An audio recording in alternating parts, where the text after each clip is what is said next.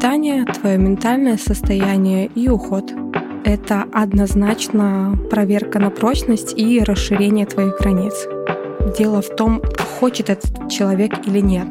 Ты — это отчасти твое окружение. Такое бывает у парней, которые вообще ничего не делают. Я единственное, когда очень холодно, не могу это себе позволить. Друзья, всем привет! Вы слушаете подкаст Safe Space «Место, где ты в безопасности». Каждый выпуск — это путешествие внутрь себя, в свой уникальный мир.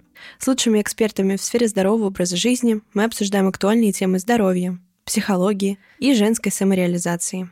Меня зовут Настя, и в каждом выпуске я приглашаю самых интересных реализованных девушек, которые делятся своими историями, вдохновляя вас, наших слушателей. Сегодня у меня в гостях девушка, бывшая модель и нынешний эксперт в сфере бьюти. Моя героиня ведет блог с 24 тысячами подписчиков, изучает биохакинг, помогает разбираться в домашнем уходе и влюбляет в красоту без фильтров. Карина, привет! Привет. Как у тебя настроение сегодня? В такую хмурую погоду московскую. Ой, я люблю лето. Сегодня тепло, и мне кажется, идеальный день, чтобы записать подкаст, а потом классно прогуляться по Москве, потому что не очень жарко и клево. Да, я согласна, потому что до этого в Москве была просто невероятная жара, палящее солнце. Мне а кажется, сегодня... даже, возможно, бы расплавился мой голос. Да, поэтому такая очень атмосферная погода как раз для записи. Сегодня предлагаю обсудить тему твоего модельного прошлого, через что ты прошла и насколько вообще вот эта модельная история, поездки, показы действительно такие сказочные и идеализированные в какой-то степени, какими мы их видим в Инстаграм. А также давай затронем тему, как стать ухоженной, вообще с чего начать. Угу. Как тебе идея? Да, супер, я люблю эту тему. И можем начинать. Предлагаю сразу начать с такого небольшого интерактива под названием Блиц. Ты можешь отвечать да, нет, за или против. Давай начинать. Ты бы вернулась в моделинг? Я думаю, да, но не в какие-то длительные поездки. Красота начинается изнутри? Ну, сейчас я могу сказать сто процентов, что да. Идеальная кожа во многом зависит от питания? Я думаю, 50 на 50 — это питание, твое ментальное состояние и уход. Сложно ли попасть на обложку журнала? Я не попала. Такой неоднозначный вопрос. Я думаю, и сложно, и несложно — дело случая. Угу. Правда, что жирную кожу нельзя увлажнять? Такой очень э, Это очень большое заблуждение, ее обязательно нужно увлажнять. Чтобы стать женской моделью, надо иметь параметры 90-60-90? Я думаю, что современный мир очень кричит о том, что нет, и очень важна именно харизма и уверенность. Моделинг помогает стать более женственной? Тут все зависит, наверное, от твоего желания и запроса. Может быть и так, и иначе. А тебе он помог стать более женственной? Для меня, скорее всего, это был вопрос не раскрытия женственности, а просто расширения моих границ и, как следствие, уже раскрытия женственности. Угу. Правильно подобранный уход за лицом — это залог чистой кожи? 50 на 50, потому что, опять же, это и правильное питание, и здоровое питание, это активный образ жизни и твое ментальное состояние. Угу, но об этом мы подробнее сейчас да. еще поговорим. И продолжи, пожалуйста, фразу. Модельный бизнес — это... Модельный бизнес — это однозначно проверка на прочность и расширение твоих границ. Супер. Давай за наше время подкаста обсудим три важные темы, которые, думаю, будут откликаться многим девушкам. Во-первых, мы начнем с моделинга, как ты пришла к этому. Затем мы поговорим об уходе за кожей. И потом будет такая интересная часть, где мы ответим на три самых распространенных вопроса, которые тебе задают подписчики. Супер.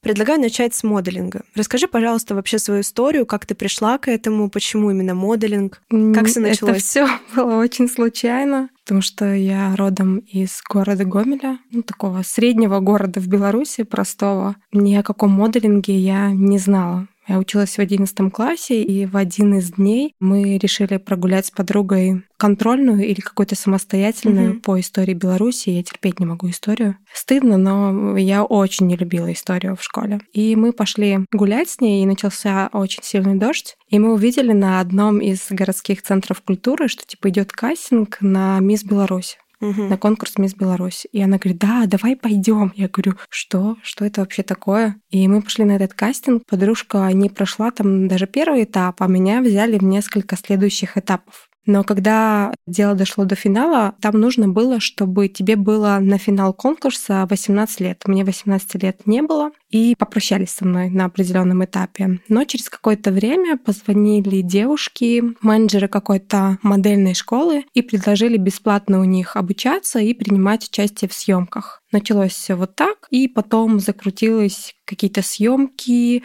показы в Беларуси, потом меня заметил агент из белорусского модельного агентства, начали со мной сотрудничать, и потом случилась моя первая поездка. Но я сразу хочу сказать, что мое модельное прошлое — это не супер пример какой-то успешности, потому что каких-то супер высот я не достигла, но это было очень хорошим плацдармом для становления моей личности. И далее в Беларуси и в Москве я очень много работала как модель для наших локальных брендов. Это очень интересно, об этом тоже расскажешь, но я хотела бы у тебя спросить, может быть, у тебя есть или была какая-то вот эта вот ролевая модель, модель, девушка, которая тебя очень вдохновляла, поспособствовала, может быть, э, твоему прогрессу, развитию в моделинге? На тот момент, когда я только стала этим заниматься, для меня примером и образом восхищения была Наталья Водянова. Мне О, да. очень нравилось всегда, как она выглядит, очень естественно. И как и девочки из простого города, мне нравилась ее история про то, что она простая девочка из очень бедной семьи из Нижнего Новгорода, которая стала не просто моделью, а стала такой иконой и женщиной из большой буквы, которая до сих пор снимается. И мне всегда нравилось, что она занимается благотворительностью. Вот. Для меня она была такая икона. Сейчас я могу сказать, что а, для меня икона среди моделей — это Белла Хадид. Я ее обожаю, и мне нравятся ее образы, нравится ну, ее какой-то очень неопределенный и интересный стиль. Очень люблю Ирину Шейк и люблю, наверное, почти всех моделей из 90-х. Кстати, вы с Беллой Хадид даже чем-то похожи. Вот я сейчас... Для меня это супер комплимент. Да. И мы пожелаем Белле Хадид выздоровления. Она сейчас проходит такой сложный этап выздоровления. У нее болезнь Лайма. И мне нравится, что она решила поделиться этим в социальных сетях, что она такой же простой человек, что она может болеть, может плохо выглядеть, может быть уставшей и так далее. Вот знаешь, мы в Инстаграме очень часто видим какую-то зализанную идеальную картинку, да. особенно если речь идет о моделинге, о каких-то показах. И когда такие значимые личности показывают обратную вообще медаль всего этого, и раскрываются как в первую очередь обычные люди, это очень ценно. Поэтому ты правильно подметила, и мы тоже все желаем ей выздоровления. А еще у меня такой вопрос. Может быть, ты следила за какими-то fashion-шоу, например, топ-модель по-американски? Я просто помню, насколько увлечена была всей этой темой, и Тайра Бэнкс для меня это было просто что-то да, сказочное. какое-то время топ-модель по-американски. Я не могу сказать, что я там все выпуски смотрела, но если мне попадалось, то я обязательно смотрела. А еще топ-модель по-украински была, и ее вела моя любимая украинская модель Алла Костромичева. Она очень красивая, и она всегда так говорила, интересно, что как будто бы ты примагничивался к экрану. Вот. Получается, за двумя такими шоу следила. А расскажи, пожалуйста, вообще, какова модельная индустрия? То есть, может быть, ты ее можешь как-то описать очень коротко, буквально в трех словах. Какой она была для тебя?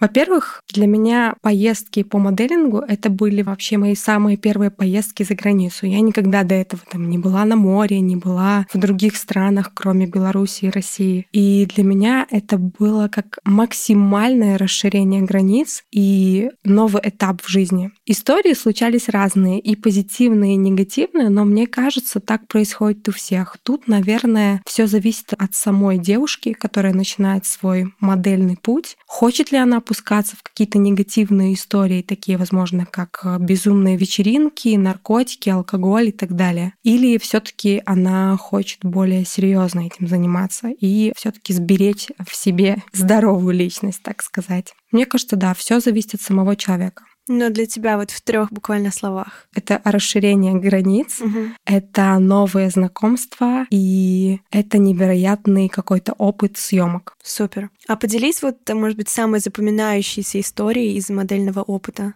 Самая запоминающаяся история из съемок — это съемка модельных тестов в Париже. Наверное, вторая или третья. В Париже есть такой достаточно известный фотограф, который снимает снэпы и тесты для топовых агентств, Люк Бракет. И мое агентство тогда Ford Models, сейчас их нет в Париже, сейчас не только в Нью-Йорке, заказали мне съемку у этого фотографа. И для меня было большим открытием, что большинство тестов, когда снимают э, в студии, ну, либо в квартире, где работает фотограф, снимают ню.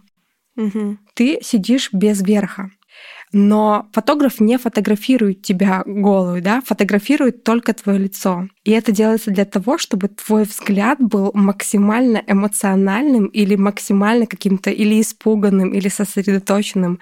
Для меня это был шок потому что, ну, блин, я какая-то малолетка из провинции. Вот это было таким шоковым чуть-чуть. И еще, когда мы стали снимать на улице, это был ноябрь, часть нашей тестовой съемки проходила на улице. И мы снимали на какой-то лестнице у какой-то галереи, точно не помню какой, и нас э, задержала где-то на минут 20 полиция. Я очень сильно испугалась, потому что там нельзя было снимать. Спасибо Люку, что он как-то там договорился с ними, и нас не повезли в участок. Слушай, ну вот э, сам опыт работы с таким крутым фотографом, наверное, это очень незабываемый такой опыт. Для тебя каково это было? Но в тот момент я не понимала. Не осознавала думаю, еще. Я даже сейчас, я периодически с Люком переписываюсь.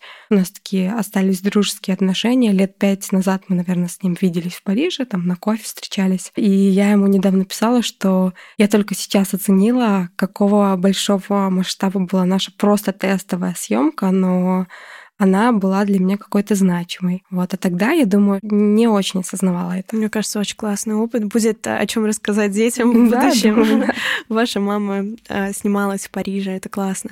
А мы с тобой уже немножечко обсудили тему параметров 90-60-90. Как правило, это, наверное, немного устаревшие уже параметры, потому что сейчас мы очень много видим моделей плюс сайз, и каковы вот эти вот, знаешь, новые реалии? То есть сейчас это все идет больше к тому, что нет толком никаких параметров, и главное, наверное, харизма, красивая внешность. Да, я думаю, да. Когда я начинала, мне было 21 год, по-моему, сейчас мне 33, больше 10 лет назад, все таки параметры были очень важны, и, как я говорила, что каких-то топовых уровней, естественно, я не говорю про себя, что я топовая модель, просто стандарт такой. И мой рост 173, мне это очень мешало э, участвовать в каких-то съемках или показах. Но сейчас, мне кажется, если вы хотите стать моделью, 90-60-90 — это точно не эталон и важна ваша харизма, важно ваше желание, познание в этой сфере.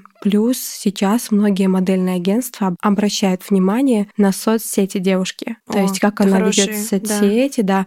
Не обязательно быть блогером-миллионником, но уметь удержать внимание свое не только на том, как ты выглядишь, но и на том, как ты ведешь свои социальные сети. То есть это действительно то, на что сейчас обращают внимание. Во многих модельных Во многих. агентствах угу. тебя могут попросить э, показать свои социальные сети, ну и чтобы они, возможно, были как-то связаны либо с моделингом, либо со стилем, может быть, может быть, ты мейкап-артист, э, чтобы это хотя бы имело какое-то отношение к тому, чем ты будешь заниматься. Это на самом деле очень хороший point, потому что все, наверное, какие-то золотые стандарты в плане пропорций, это все больше такая устаревшая версия. Сейчас смотрят на харизму, на то, как ты ведешь социальные сети, и это намного более важно, правильно? Да, но я сейчас говорю, наверное, просто про какие-то европейские все-таки агентства. Я не говорю про Беларусь, Россию, потому что тут я не понимаю, как работает эта индустрия, честно да, очень, сказать, очень странно. Очень странно работает. А а вот э, мы с тобой немножко я упомянула дочь, там, что ты в будущем будешь рассказывать о своем прошлом. Ты бы хотела, чтобы твоя дочь пошла в моделинг? Если она захочет и проявит какое-то желание, ей будет это нравиться, то да, почему нет? И если плюс это даст возможность путешествовать и с какого-то раннего возраста плюс зарабатывать свои деньги, вообще круто. Только если у нее будет свое желание. Заставлять, естественно, я бы не хотела. Ну да, просто знаешь, очень многие родители, когда идет речь о моделинге, о какой-то актерской вот истории, очень уберегают, или даже многие актеры будучи родителями, говорят, вот только бы моя дочка не была актрисой или вот э, таким публичным человеком. Не знаю, для меня это странно, потому что а, моделинг — это очень интересно. И, как я уже говорила, все боятся каких-то историй про наркотики, алкоголь, вечеринки, какой-то беспорядочный секс и так далее. Да. Но тут опять дело в том, хочет этот человек или нет. Он может туда пойти, а может туда не пойти. Он может это попробовать и понять, что это все-таки не то, зачем он пришел, и отказаться. Тут все зависит от человека. И просто запретив быть моделью или актрисой, ты не сможешь уберечь человека от каких-то, ну, скажем так, плохих вещей. Да, это все-таки о внутреннем каком-то стержне, да, да. о э, иметь голову на плечах, если коротко. Думаю, да. А какой совет ты бы дала девочкам, которые хотят э, стать моделью? Насколько для тебя это перспективно? В России, может быть? Или же ты бы посоветовала, например, попробовать какие-то международные агентства? В любом случае, если вы живете, например, там в России или Беларуси, то, конечно, лучше найти материнское агентство в той стране, в которой вы живете, и оно поможет вам найти агентство за границей, будь то Азия, либо Европа, либо Америка. И мой совет быть уверенной в себе, ухаживать за своим телом. Я не говорю соблюдать параметры 90-60-90, но все таки ухаживать за своим телом, волосами, кожей и заниматься своим саморазвитием. Конечно же, учить языки. Сто процентов. Это настолько важно. Кстати, ты после своих путешествий у тебя подтянулся наверняка, ну, да, мой английский языка? был уровень, ну, не ноль, ну, такое. И я, я что-то знала, но говорить я, естественно, не умела. Да, я могу сказать, что английский подтянулся, и какое-то время, пока я была в Италии, какие-то базовые итальянские фразы я тоже знала. Угу. Все-таки путешествия очень развивают кругозор, и когда да. ты это совмещаешь еще и с работой, я думаю, это вообще вдвойне приятно. Да. А насчет нетворкинга хочу спросить тебя. Ты наверняка познакомилась с огромным количеством людей, и вообще насколько важно быть коммуникабельной, какое-то, может быть, место имеет в твоей жизни? ты — это отчасти твое окружение. И для меня мое окружение очень важная часть моей жизни.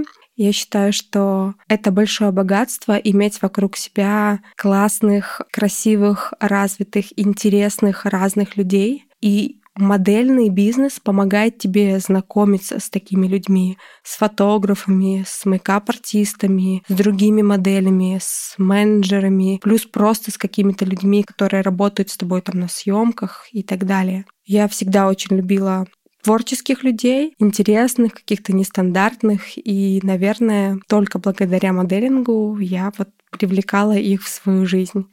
Для меня общение с близкими по духу людьми — это очень важная часть моей жизни. Она помогает мне оставаться радостной, находить какое-то успокоение да, для себя. Вот. Для меня кажется, что это очень важно.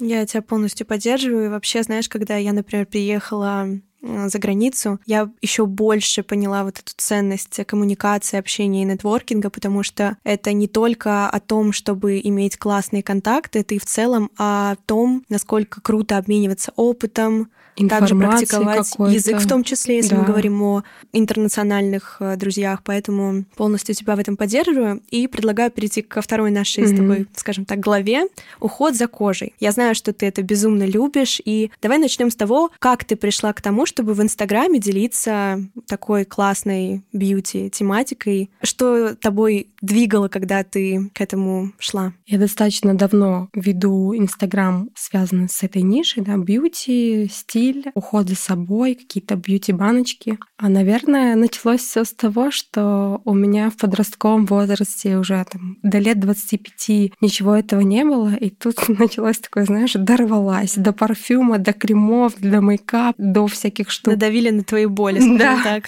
И с этого, наверное, все и началось. И впоследствии мое образование еще отчасти привело к этому. Я училась в медуниверситете, я его не закончила, а потом я закончила университет. Ну, грубо говоря, моя специализация — это иммунобиология.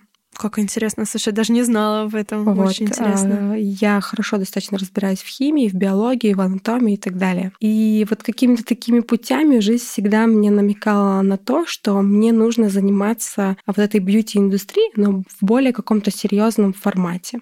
Потом я закончила курсы косметологии и плюс дополнительно отучилась на курсах младшего медперсонала, чтобы ко мне не было вопросов, знаешь, mm-hmm. типа вот ты занимаешься косметологией, но вот у тебя там незаконченное что-то. И сейчас я занимаюсь в большей степени подбором домашнего ухода, который основан не на каких-то брендах или громких названиях, а основан именно на химических составах тех или иных косметических средств и понимании о том, как работают те или иные продукты и как их правильно использовать потому что ты можешь иметь самые брендовые крутые крема, и они будут, во-первых, не очень качественные по составу, а во-вторых, ты не умеешь ими правильно пользоваться. Да, все таки наверное, самое дорогое это не самое качественное, как многие считают, потому что, знаешь, иногда ты идешь и смотришь э, на цену и думаешь, если оно дорогое, значит качественное. Это очень большое заблуждение. Я правильно? тоже раньше так думала. Да. Да. Но потом, после, скорее всего, после изучения да, всего вот этого вот внутренней кухни, скажем так, ты поняла, что дело да, не в я цене. О, в косметологии больше делала упор на химию составов, да, и я была в шоке, когда посмотрела, сколько некачественной и очень дорогой косметики. Вот это все Ля Мэр, Шисейда, это все о дорогой и некачественной ну, косметике. Я могу сказать, что 100% 50 на 50. Я могу с уверенностью сказать, что почти во всех брендах есть какие-то хорошие продукты и есть а, продукты, которые не очень по химическому составу. Но когда бренд, у которого крем стоит 300-400 долларов, и этот крем по составу примерно такой же, как крем Невея, ну, это странно. А ты можешь назвать, например, топ-3 бренда, которые именно по составу вообще ну, тебя... Не очень. Да, удивили тебя. Ну вот я могу сказать, что удивили точно Ля Мэр, а, удивили Шесейда и а, уходовая косметика Estee Lauder. Ничего себе. Ну потому что вот есть такая супер популярная по-моему, она ночная идет сыворотка Lauder, и все блогеры ее рекламируют. Без ума были, да? Сыворотка просто творит магию. Я такая свеженькая, такая прекрасная. Но сыворотка по составу прям для вечернего ухода вообще не подходит. Еще и за ту цену, которую они ставят, особенно Ламер. La Mer — это, это вообще... ужас. Это вообще. Хотя согласна. вот я сказала, что Shiseido меня удивили, но у Shiseido, например, есть крутые патчи. Я периодически их себе покупаю. Они очень дорогие, но мне нравится, что они такие на пол лица, и у них э, очень приятная пропитка, вот эта сыворотка, которая в патчах. Они дорогие, но иногда хотя бы раз 3-4 месяца я их себе покупаю. Кстати, вот э, хотела бы сказать такое наблюдение. Я вот смотрела сегодня буквально выпуск с Катей Конасовой, наверное, знаешь. Да, да. Она там делает разные разоблачения. И вот она там, может быть, год назад или два делала разоблачение на один бренд, косметический, уходовый бренд. И он не какой-то супер популярный, но они нашли в составе антибиотики и этот бренд рекламировался на огромную-огромную аудиторию. Знаешь, они не такие большие, но сам факт, да, что нашли антибиотики. Ты, может быть, знаешь или слышала о каких-то коллаборациях с брендами у блогеров, которые вот прибегали к каким-то неэкологичным абсолютно средствам в составе. Когда ты говорила про это, у меня сразу всплыло, знаешь, что в голове?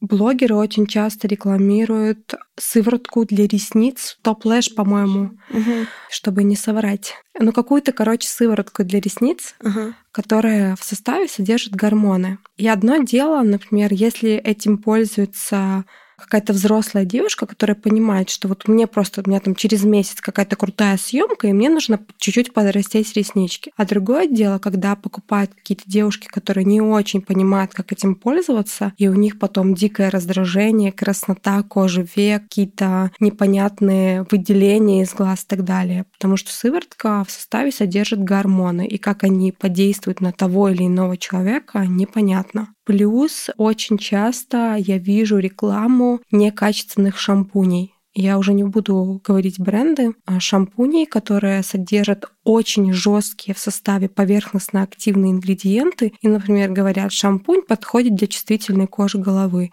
Да он не то, что не подходит для чувствительной кожи головы, он просто сделает в раза 3-4 хуже. Да. А ты считаешь, что блогеры при сотрудничестве с какими-то брендами косметики должны проверять все-таки составы, более ответственно относиться к этому? Смотри, а, я бы вообще сделала более строгий отбор блогеров для определенных косметических косметических брендов, я понимаю, что, например, если у блогера его блог посвящен стилю, он вряд ли будет разбираться в косметике.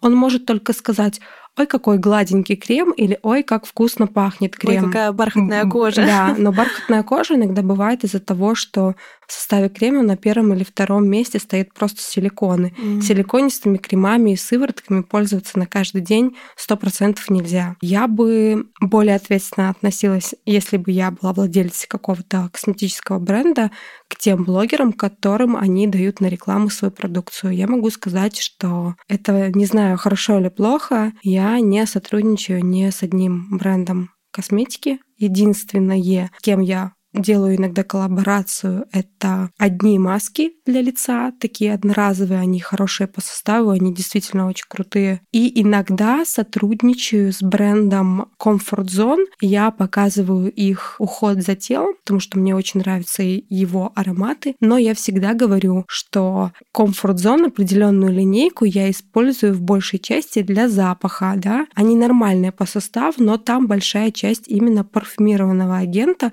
И наносить наносить прям ежедневно на все тело такие крема не стоит. Использовать на запястье, на грудь немножко для аромата это окей. Или как в качестве масла для ванны, или может в качестве скраба. Но я всегда предупреждаю о том, что вот эту линейку я люблю в большей степени из-за аромата. Да, я тоже поддерживаю, мне очень нравятся их ароматы. И вообще, ребята, если вам нужны будут советы по выбору косметики, обращайтесь к Карине. Будет Спасибо. Инстаграм. Да, будет Инстаграм, потому что это очень важно, и порой мы даже не задумываемся об этом, о составах. И вот ты когда сказала про Шосейда, Ламер, Эста Лаудер. У меня на самом деле квадратные глаза, потому что такие популярные бренды. Я и... могу еще напугать очень сильно про мицеллярную воду Ой. и про всеми любимое гидрофильное масло. Ну, можешь так очень, очень коротко напугать нас, чтобы мы потом не, вообще не перестали. Хочу сказать, что сейчас очень популярно использовать гидрофильное масло. Прям это какой-то супер бум да. на каждый день, но я могу сказать, что использование гидрофильного масла на ежедневной основе может вас привести к сильному раздражению, к сухости кожи и к нарушению гидролипидного слоя. Такое масло подходит для снятия достаточно стойкого макияжа, либо для снятия очень плотного слоя SPF крема, который вы, например, обновляли 3 или 4 раза в день. Поэтому но не будьте... на ежедневную основу. Нет, на ежедневную основу точно не подходит. Так что записываем, девочки, записываем. А давай немножко вернемся. Я хотела бы еще раз э, задать тебе вопрос. Красота начинается изнутри или же все-таки снаружи? Ты сказала изнутри, правильно? Да, я думаю. А почему ты так считаешь? И что для тебя красота изнутри? Для меня красота изнутри — это в первую очередь проявление любви к себе. То есть э, если мы хотим проявлять заботу и любовь к себе, то мы будем ухаживать за своим телом, за своей кожей, а уход за своим телом — это же не только намазать какие-то крема. Это, например, заниматься спортом, это медитировать, это уметь сохранять какой-то эмоциональный баланс. И плюс э, еще добавлю, что, кажется, всегда видно, когда человек добрый, когда он влюблен или он просто как-то по-хорошему относится к миру и к людям. И даже если у него там есть два или три прыщика, но вот эта красота его энергии, она перекрывает просто какую-то внешнюю красоту. Да, а ты веришь в энергетику, на какой частоте там человек вибрирует? Я могу сказать, если бы ты мне задала этот вопрос лет пять назад, я бы сказала 50 на 50. Если бы 10 лет назад, я бы сказала 100% нет. А сейчас ты говоришь а сейчас точно скажу да. точно да. А насчет спорта давай поговорим. Каким спортом ты занимаешься? Кстати, небольшое отступление. Как мы встретились первый раз? Мы встретились на йоге. В раздевалке? Да, в раздевалке на йоге очень спонтанно. Это было как раз буквально за пару дней до записи подкаста. Но вот э, уже одна карта раскрыта. Карина ходит на йогу. Да, я могу сказать, что в тренажерный зал я не хожу, я не очень люблю тренажерный зал. И мне кажется, мне это не очень нравится и не очень подходит. Я люблю много ходить пешком активно, и в день прохожу минимум 10-15 километров. Но не в такую погоду, как в Москве сейчас. Я даже я в жару люблю ходить. Да? Я единственное, когда очень холодно, не могу это себе позволить. Тогда можно походить просто на беговой дорожке, но быстрым шагом. Или остаться на две сессии йоги. Ну да, можно. Класса. Я очень люблю ходить на силовую йогу, на хатха-йогу. Я, в принципе, хожу в ту же студию, что и ты, да. в холле йога, и у меня там есть несколько любимых преподавателей. И стараюсь каждое утро делать какую-то йогу дома, либо какую-то гимнастику дома. Стрейчинг. Да, или стрейчинг, или какие-то занятия с гантелями, либо просто хатха-йога, но дома, но каждый день. Пусть это будет хотя бы 10 минут, но каждый день. А еще расскажи о медитациях. Ты упомянула их, да. поэтому ты их слушаешь, как вообще это повлияло на твою жизнь? Я думаю, что это помогает мне, даже если мое настроение не очень, естественно, оно у меня бывает такое, это помогает минимизировать какие-то неблагоприятные состояния свои собственные и, соответственно, меньше срываться на кого-то и меньше транслировать какой-то негатив в жизни. На данном этапе жизни я медитирую два раза в день. Бывает, конечно, если в каких-то поездках или очень какой-то сложный день я могу не успеть, но в большинстве случаев это два раза в день. Но к такому я шла, наверное, лет пять или шесть. Иногда это были просто отрывистые какие-то медитации. Потом этот перерастал там один-два раза в неделю. И потихоньку это привело к тому, что я медитирую два раза в день.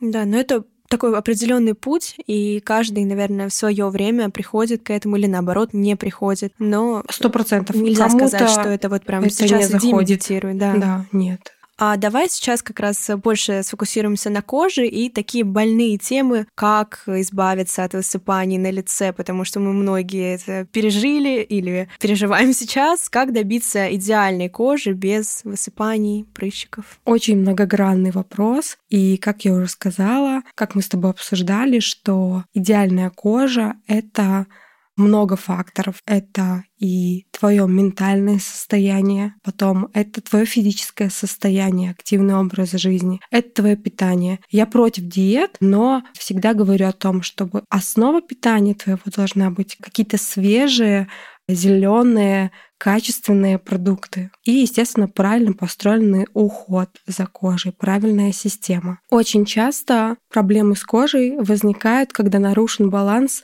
там чуть-чуть нарушен, физически не уделяешь себе внимания, уход какой-то у тебя странный, питание один фастфуд, и вот все понемножку меняет твое эмоциональное состояние, соответственно, меняется твой гормональный фон, и плюс еще внешне ты наносишь неправильный уход. И я могу сказать, что нужно стараться сохранять в балансе все эти факторы. Ничего не играет роль, если это, например, только питание. Эм, Мне кажется, есть... не всегда. Не ну, если у тебя идеальное питание, но при этом ты ежедневно находишься в диком раздражении, стрессе, в какой-то нелюбви, мне кажется, твоя кожа не будет выглядеть хорошо. У кого-то это будет раздражение, у кого-то это будут какие-то красные пятна, у кого-то прыщи, у кого-то просто неровный тон лица и так далее. Угу. А вот знаешь, э, у меня даже есть такие в жизни ситуации, когда я кушаю фастфуд, и на следующий день у меня выскакивает прыщик, или начинаются прям активные высыпания. У меня есть подруга, которая может каждый день кушать фастфуд, и у нее будет идеально чистая кожа. Ведьма. Ведьма. В чем вообще секрет? Почему происходит так? Может быть, конечно, наверняка однозначного ответа на этот вопрос нет. Я думаю, что нет. Просто, возможно, ей повезло, и у нее как-то генетически. генетически, да, просто какая-то идеальная кожа. Ну, бывает такое, один человек из ста или один человек там из 50, у которого просто идеальная кожа, что бы он ни делал. Или еще такое бывает у парней, которые вообще ничего не делают и Выглядят Чисто, знаешь, супер. А, мыло. Мылом, мылом, да, для рук таким. да, хозяйственным. ну вот у меня кожа очень чувствительная. Если я, я... Я говорю, я люблю достаточно правильно питаться, но я люблю съесть и сладенькое, просто делаю это не в супер огромных количествах. Вот. А как водный баланс э, влияет на нашу кожу? Мне кажется, это основа увлажненности кожи. Какой бы гиалуроновой кислотой ты не пользовалась, да, но если ты вообще не пьешь воду, откуда гиалуроновой кислоте притягивать молекулу воды, условно говоря? Все должно быть в меру. Там, может быть, 5 литров в день и не надо пить, или там 3,5. Но выпивать хотя бы 5 стаканов воды в день, мне кажется, необходимым. А поделись, пожалуйста, своими принципами, которых ты придерживаешься, дабы поддерживать свою кожу в таком прекрасном, идеальном состоянии. Единственный минус, что можно так сказать, что я сапожник без сапог, потому что я бы в свой уход выбрала 5-7 баночек, ну, может быть, 10, которыми бы пользовалась постоянно, да, но так как я бесконечно в поиске каких-то крутых э, продуктов, у меня вечно разнится мой уход за кожей, да, и я свою кожу подвергаю каким-то испытаниям для кремов, тоников и так далее. Но, в общем, я довольна состоянием своей кожи, и принцип — это ежедневная утренняя, вечерняя уходовая рутина. Это, как мы уже говорили, какой-то баланс питания, который подходит именно тебе. Для меня это когда в моем рационе очень много зелени и меньше сладкого. Я вегетарианка с 17 лет. Ну, вот я не ем ни мясо, ни рыбу, и в последнее время я не могу есть яйца растительный белок, нут. Ну да, нут, орехи какие-то, да. плюс эмоциональное состояние и физические нагрузки в каком-то умеренном ритме. Класс. Да, и вообще это на самом деле очень классный подход. Я сейчас учусь на нутрициолога, хелт-коуча в одной американской академии нутрициологии, и там тоже такой подход, что одно не может э, существовать без другого. То есть, когда ты говоришь не только о питании, но еще и затрагиваешь стресс, потому что это все по цепочке взаимосвязано и идет как бы от одного к другому. Поэтому всем тем, кто сейчас нас слушает, обращайте внимание на ваш в целом образ жизни, не только на какую-то одну сферу. Хочу добавить, мне кажется, это будет важно услышать многим девушкам. Никогда не перегибайте потому что правильное питание это, конечно, круто, но когда вы не можете себе в радость позволить там, ну, съесть пирожное с подругой там раз в неделю, ничего плохого не случится. Делайте это из состояния радости, что вот у вас сейчас встреча с подругой, вы круто разговариваете, да съешьте вы это маленькое пирожное, если вы хотите. Если вы себе бесконечно что-то запрещаете, и это длится, например, месяцами, то ваш организм не выдержит и сорвется. Во всем хороша мера. Здоровое питание, но как-то в меру позволять себе какие-то маленькие радости. Уход за собой, но тоже не стоит наносить в день 10 разных сывороток. Они вам не помогут. Лучше составить какую-то систему правильную, подобрать на данном этапе одну-две сыворотки, которые вам необходимы, потом попользоваться ими и перейти к следующим. Вот, сохраняйте баланс. А как ты пришла к этому балансу? Мне кажется, я еще до сих пор в поиске. Жизнь — это вечный поиск такого баланса для меня. Естественно, у меня, когда я занималась моделингом, были проблемы с питанием, потому что РПП? я бесконечно худела, худела, худела, ничего не ела, яблочко и йогурт. А, но мне кажется, счастье это приносило мало. Поэтому это путь. Это который... путь, да, когда твой организм тебе кричит какими-то состояниями, что мне так не нравится, мне больно, мне неприятно. Вот смотри, у тебя синяки от того, что я нажимаю. Вот смотри, какая у тебя худая кожа, какие у тебя сухие волосы. Может быть, это потому, что ты ничего не ешь? Или... Поэтому, мне кажется, в моменте нужно просто остановиться и просто послушать себя, услышать какой-то свой внутренний голос, что говорит да. твой организм, потому что когда ты в диалоге с самим собой, то тебе будет намного проще жить, двигаться и хорошо себя Это чувствовать. Это очень важно слышать себя, потому что твой организм сто процентов знает, что ему лучше есть, сколько часов ему спать и какой физической активностью ему заниматься. Кому-то не, не нравится йога, кому-то нравится бегать. Да, пожалуйста. Кому-то не нравится капуста, кому-то нравится морковка. Ну, пожалуйста. Да, все ответы внутри вас. Да. И давай я предлагаю все-таки перейти к заключительной части. Мы ответим на три или сколько ты хочешь вопросов, которые тебе часто задают твои подписчики. Да, я их как раз выписала. Супер. Сейчас я открою. Секундочку. Карина регулярно ведет блог, поэтому тоже обязательно переходите, посмотрите контент. Очень много полезного как раз-таки о бьюти. Я думаю, что для многих актуально будет. Давай начнем с вопроса про бьюти-сферу.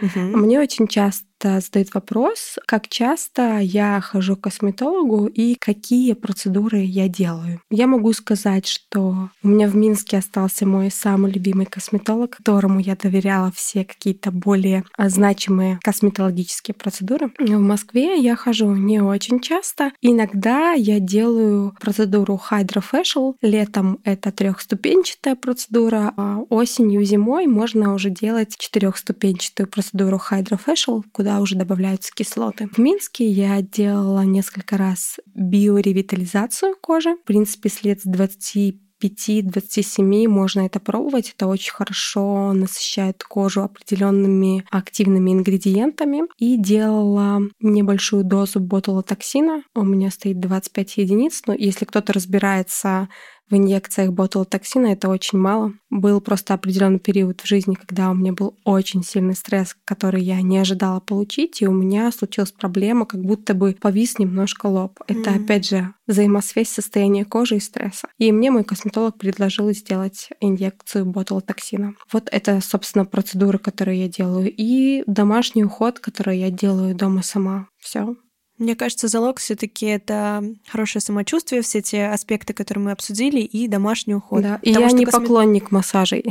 А, да, многие. массаж очень, мне кажется, спорная такая тема, да. особенно если есть высыпание, потому очень. что я, кстати, вот недавно пошла на массаж, и у меня прям усилились высыпания, и после массажа я поняла, что у меня их стало. Я думаю, сейчас у меня закончится массаж, я выйду с подтянутым лицом, такая свеженькая, красивая. И, в принципе, я вышла такой, но через буквально пару дней я поняла, что у меня высыпания по всему лицу разнеслись, и вообще... Я, честно было... говоря, всегда ставлю вопросики косметологам, которые, э, когда видят, что что у девушки высыпание или усиленный купероз, у меня, например, купероз, которые предлагают делать не просто там массаж по маске минутку, просто чтобы расслабить, а прям конкретный получасовой или часовой массаж. Лимфодренажный какой-нибудь. Это всегда вопрос вызывает. Насколько компетентный да, вообще да. специалист. Так, хорошо. Про массажи поговорили, процедуры затронули. Какие еще у нас два вопроса есть? Так, есть вопрос, который связан с возрастом. Мне часто задают вопрос, ощущаете ли вы себя на свой возраст? А мне 33 года, и Никогда мне... бы не сказала. Мне сложно ответить на этот вопрос, потому что я не могу сказать, что я не ощущаю себя на этот возраст вообще, потому что есть определенный опыт в жизни, есть определенная доля ответственности в жизни. Но мне кажется, при всей своей серьезности я стараюсь сохранять какую-то легкость и отчасти, возможно, детскость. А я умею радоваться простым вещам, и мне кажется, это очень характеризует часто молодых людей. Я могу сказать, что я себя ощущаю на лет 25-27. Супер. Это все идет, мне кажется, от состояния, поэтому это прекрасно. И еще один вопрос. Вот классно он как раз касается йоги. Я очень часто по утрам делаю истории своей утренней практики, ну не каждый день, иногда. И мне задают вопрос, э, это я делаю сама или с кем-то онлайн, или, возможно, преподаватель какой-то приходит ко мне домой. Свои утренние практики я стараюсь строить из головы. Это очень тренирует не только физически тебя, но и плюс дает тебе возможность вспомнить, что же тебе давал преподаватель на непосредственно занятии. Поэтому свои утренние практики я выстраиваю себе сама. Мне кажется, это очень классно, потому что утром ты в таком, может быть, еще полусонном состоянии, и ты... Как будто в потоке. В потоке, да-да-да. И ты вот прям чувствуешь, что необходимо твоему телу в моменте, и двигаешься, исходя из этого. Поэтому да. это, я думаю, что очень крутая практика. Ну что, я думаю, что мы будем потихоньку заканчивать. Какие, может быть, ты советы можешь дать э, нашим слушателям, напутствие? Мне было очень приятно, что меня пригласили. Спасибо, Настя. И Тебе спасибо. Это такой очень интересный для меня опыт. А всем, кто нас слушает, я хочу пожелать уметь наслаждаться жизнью, ценить свою жизнь, ценить свое тело и, соответственно, ценить то, что вы делаете. Заботьтесь о себе, о своих близких, проявляйте себя и не бойтесь пробовать что-то новое и учиться чему-то новому. Да, и дарите свет этому миру, потому да. что он очень так в последнее время ты необходим, необходим просто. Да. И красота вас и вашего мира, который вы можете, например, транслировать и показывать другим, мне кажется, тоже для кого-то это очень большой мотиватор и вдохновение. Да, так не хочется заканчивать выпуск, все хочется продолжать. Не хочется даже еще поболтать. Да, спасибо, Карин, большое. И, и тебе большое да, спасибо. Хорошего всем дня. Всем пока. Пока.